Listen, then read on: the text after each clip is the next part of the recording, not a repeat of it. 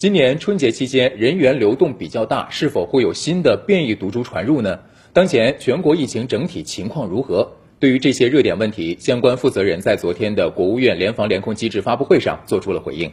目前全国整体疫情已进入低流行水平，各地疫情保持稳步下降态势。尽管春节期间人员流动频繁，但疾控部门表示，本轮疫情主要还是以 BA. 点五点二、BF. 点七为主要流行株，目前没有监测到其他优势病毒株。春节假期期间呢，呃，我们收到了全国呀。呃，各省上报的这个新冠病毒，嗯，全基因组序列呢，有一千四百二十一条。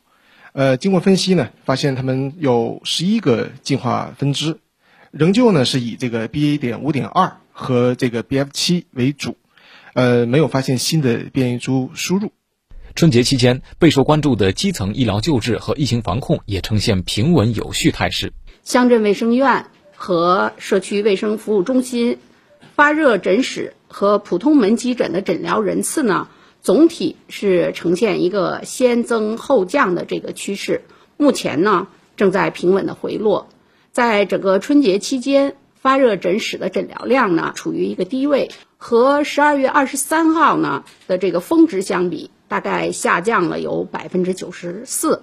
中国疾控中心专家表示，当前春运还在进行中，高校近期也要陆续开学，人员流动频繁，要继续对少点医院中的门急诊病例、重症病例、死亡病例，还有特殊人群开展新冠病毒的变异监测。